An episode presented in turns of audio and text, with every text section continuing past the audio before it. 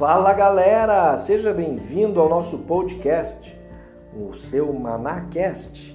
Meu nome é Davis Dutra e hoje vamos dar prosseguimento à nossa série dos princípios e como isso pode ajudar você a obter mais resultados na sua vida. No, na mensagem de hoje, quero compartilhar o que está em Números capítulo 13. Ali conta a história dos espias, de 12 espias que foram visitar a terra prometida. Só que 10 deles tiveram uma visão um pouco distorcida de uma realidade, enquanto Josué e Caleb tiveram uma outra visão. Vou falar hoje sobre o princípio da realidade imaginada. Veja que existe uma realidade, porém a percepção pode ser diferente, dependendo da pessoa que estiver imaginando aquela situação. Como que isso pode interferir na sua vida? Veja que nesse versículo, está em Números, capítulo 13, ali do versículo 28, diz que as cidades são fortemente, ah, perdão, as cidades são fortificadas e muito grandes. E também ali vimos os filhos de Enaque, são os gigantes. A maioria dos espias viu essa terra como uma terra de gigantes, onde eles se viam como gafanhotos aos seus próprios olhos. No versículo 30 fala que é terra que consome os seus moradores. Somos como gafanhotos aos nossos próprios olhos. Eles se viam como os menores, eles se viam como gafanhotos incapazes de vencer e derrotar aqueles gigantes. Por outro lado, dois dos espias, dois daquelas pessoas que foram espiar a terra prometida, é, Caleb e Josué, viram que a terra manava leite e mel. Tinha cachos de uvas, romãs, figos, leite e mel. Esse era o relatório de Caleb, o relatório de Josué. Então, existem duas formas de se observar uma, uma situação, duas perspectivas, podem existir até mais. Mas vou resumir apenas duas. Uma delas é a visão do derrotado, a visão daquele que se enxerga como gafanhoto, e a segunda perspectiva é a dos vitoriosos, a, perspectiva daquele que observa como uma terra a ser conquistada. De qual lado você está diante das situações? De que maneira você se enxerga diante de um desafio, diante de uma conquista que está na sua frente?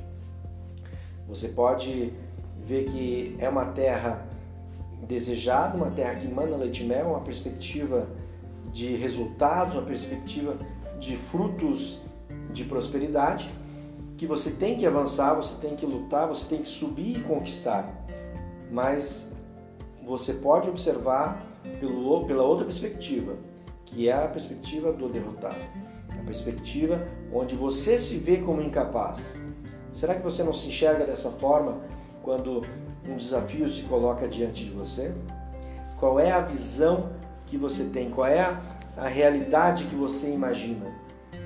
A realidade, veja que nesse cenário a, a, existia uma realidade, porém houve duas perspectivas que foram analisadas: a do derrotado e a do conquistador. Qual delas você se enquadra? Você encara uma situação com uma visão de gafanhoto ou com uma visão de quem quer conquistar a terra. Pensa nisso. Qual situação você tem enfrentado? Qual a perspectiva que você tem trazido para as situações que se encaram diante de você, que se escancaram diante de você? O princípio da realidade imaginada, ele se aplica em todos os aspectos da nossa vida.